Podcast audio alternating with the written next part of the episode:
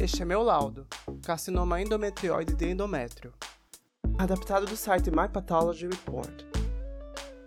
Antes de começar, dois fatos importantes. O carcinoma endometrioide é um tipo de câncer que começa no endométrio, a camada que cobre a parte interna do útero, e é o tipo de câncer do endométrio mais comum em mulheres adultas. O endométrio é o tecido que cobre a parte de dentro do útero e é composto por glândulas cobertas por uma camada de células chamada epitélio. O epitélio é cercado por um tecido que segura tudo no lugar, chamado de estroma endometrial. O carcinoma endometrioide é um tipo de câncer endometrial que surge a partir das glândulas do endométrio. Acredita-se que esse tipo de tumor surge de uma doença pré-cancerosa chamada hiperplasia endometrial atípica. Para este tipo de câncer, o laudo do patologista geralmente traz um parâmetro chamado grau, que serve para comparar as células do tumor com células normais do endométrio. Existem três graus, 1, 2 e 3. O grau 1 é o mais parecido com o tecido normal.